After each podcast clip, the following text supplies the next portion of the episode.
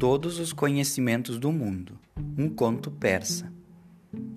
Conta-se que na Pérsia antiga vivia um jovem rei chamado Zemir.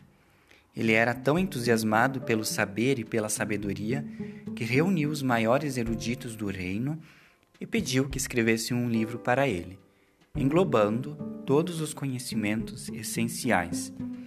Os sábios começaram o trabalho e, ao fim de vinte anos, voltaram ao palácio com uma caravana de camelos que transportavam quinhentos volumes enormes. Mas o rei Zemir tinha acabado de completar quarenta anos. Não vou ter tempo para ler tudo isso. Por favor, façam uma edição resumida. Os eruditos voltaram ao trabalho e, no final de vinte anos, retornaram orgulhosos ao palácio com apenas alguns camelos. Mas o rei já estava muito velho e se sentia muito fraco. Por favor, disse ele, façam uma edição em um só volume. Os sábios trabalharam mais dez anos.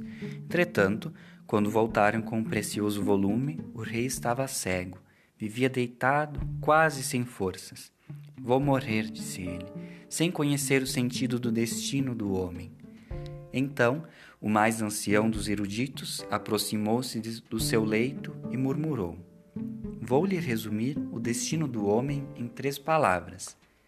Ele nasce, sofre e finalmente morre. E naquele mesmo instante o rei expirou.